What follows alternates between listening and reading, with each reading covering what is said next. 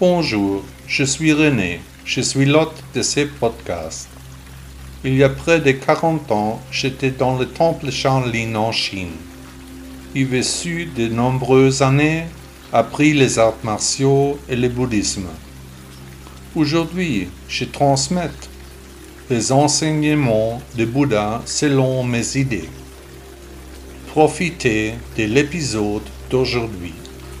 Le chat de Schrödinger. Le chat de Schrödinger est un paradoxe physique. Nous enfermons un chat dans une boîte qui contient un poison. Nous ne savons pas si le chat a mangé le poison ou non, tant que la boîte est fermée. Le chat de Schrödinger est une expérience de physique proposée par Erwin Schrödinger en 1935. En tant qu'auteur, je vénère Schrödinger à l'infini, Erwin Schrödinger est pour moi l'un des maîtres à penser du monde, après Bouddha. Quand un physicien s'exprime, il s'agit de physique. Mais, mais, mais, comme dirait Penny, il s'agit d'un état dans lequel le chat est à la fois vivant et mort. Est-il mort ou non? Alors, sommes-nous morts ou pas?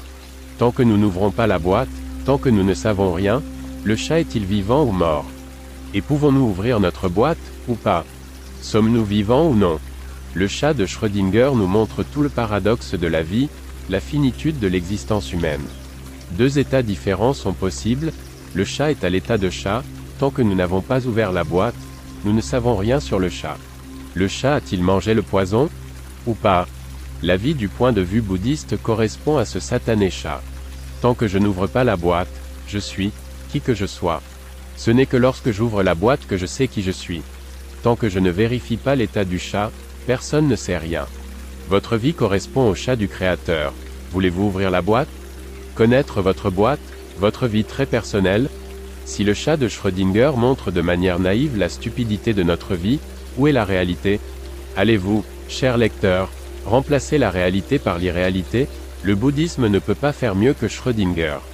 En optique quantique, un état de chat est défini comme la superposition cohérente de deux états cohérents particuliers avec des phases opposées, voir ici. Chat mort ou pas? Alors, bouddhiste ou pas? Celui qui a un chat ne doit pas craindre d'être seul. Daniel Defoe écrivain anglais 1660 à 1731. Merci beaucoup d'avoir écouté le blog de Bouddha. N'hésitez pas à visiter mon site web. À demain.